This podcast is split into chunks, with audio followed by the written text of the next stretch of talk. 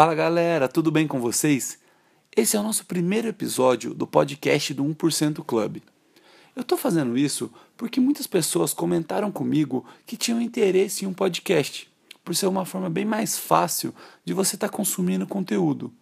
A ideia aqui então é que você possa escutar a minha linda voz aí quando você estiver indo para o trabalho, para a faculdade, estiver correndo, estiver na academia, enfim a ideia é que você consiga fazer o seu dia ser mais produtivo, consumindo um conteúdo de qualidade e que possa te fazer ser 1% melhor a cada dia.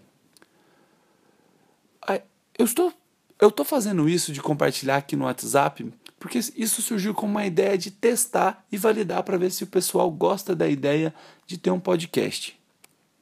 Caso isso dê certo, eu quero descobrir melhor também qual formato que vocês gostam, se vocês preferem entrevistas ou episódios curtos e por aí vai.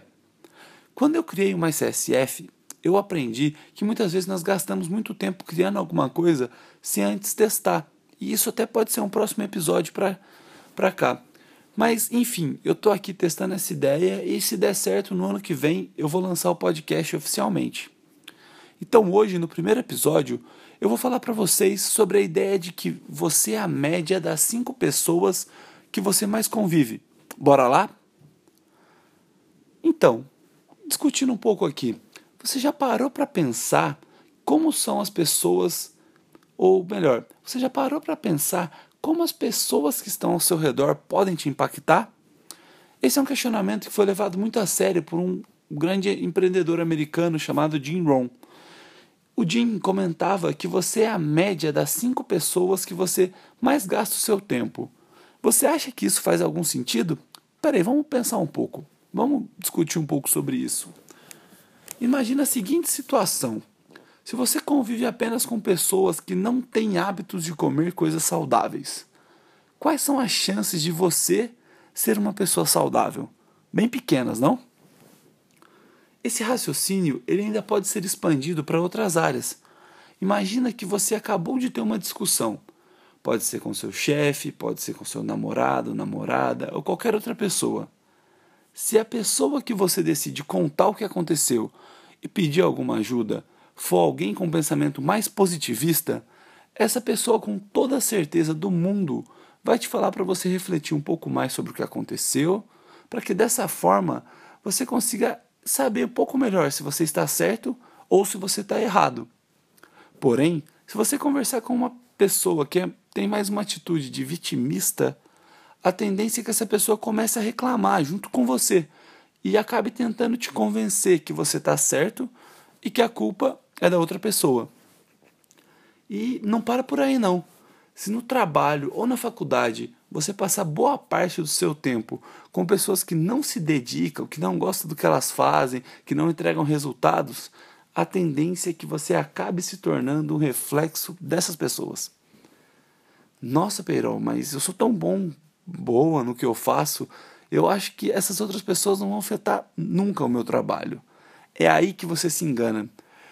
Por mais que você seja top, passar o dia com pessoas que só são negativas, ou seja, que veem problema em tudo, reclamam de tudo, falam mal dos outros, ou pessoas que não acreditam no potencial das ideias ou dos projetos que estão sendo feitos, a tendência é que com o passar do tempo você vá se contaminando aos poucos com a forma de pensar daquela pessoa. E aqui tem um grande problema: é que essa mudança, esse, esse clique não vai acontecer de uma vez e sem perceber, você vai estar perdendo aos poucos grandes qualidades que você possui. A questão aqui é, certo, você me entendeu tal, mas as pessoas me perguntam muito: o que eu devo fazer então? A primeira coisa é que você deve se cercar por gente boa. Pessoas que querem objetivos parecidos com os seus, pessoas que querem crescer na vida, crescer na carreira. O ideal é sempre procurar procurar ter ao seu lado pessoas que têm o mesmo sonho que você, de ser uma pessoa melhor a cada dia. Por exemplo, se você quer, se você quer ter hábitos mais saudáveis, o ideal é que você conviva mais tempo com pessoas que tenham esse objetivo também. Para isso, você pode sair mais com o pessoal que corre com você no parque, ou o pessoal do crossfit, da academia. E se você quer empreender, você pode sair mais com seus amigos que pensam fora da caixa, que têm ideias diferentes, que não têm medo de arriscar. E em ambos esses casos, eu posso garantir para vocês que além de ter pessoas que vão te dar suporte para as dificuldades que você vai encontrar nessa jornada, você também vai encontrar uma excelente fonte de motivação para você estar tá perseguindo cada um dos seus sonhos. Uma, uma, outra pergunta que surge quando esse, eu falo um pouco sobre isso é: nossa, mas na minha roda de amigos ou do trabalho existem pouquíssimas pessoas que pensam desse jeito. O que, que eu devo fazer? Então, vamos lá.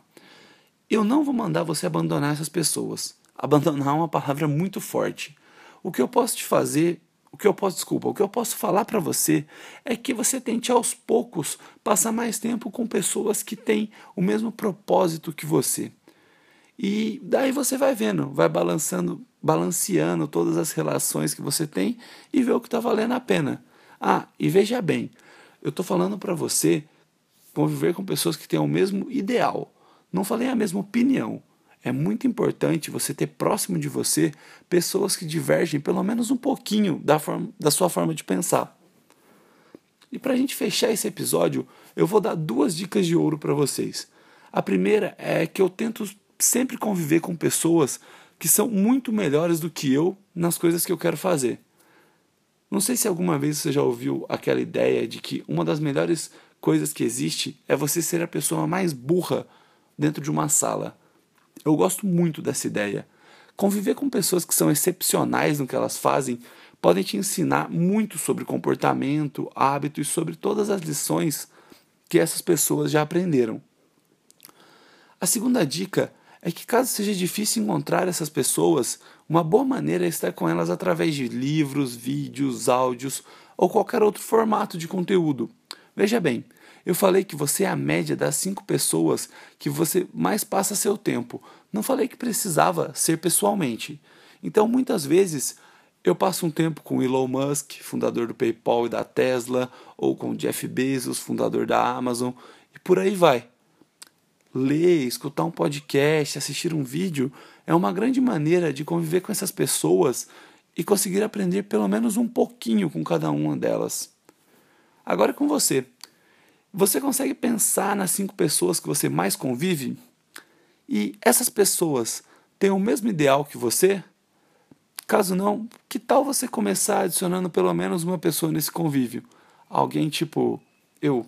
Porque tipo, isso para você saber você pode ter a certeza que nos próximos dias eu vou estar sempre por aqui, nesse mesmo podcast, tentando ser uma das pessoas que mais convive com você e tentando também te ajudar a ser 1% melhor a cada dia, beleza? Galera, valeu, muito obrigado, aquele abraço, conto com o feedback de vocês e até a próxima.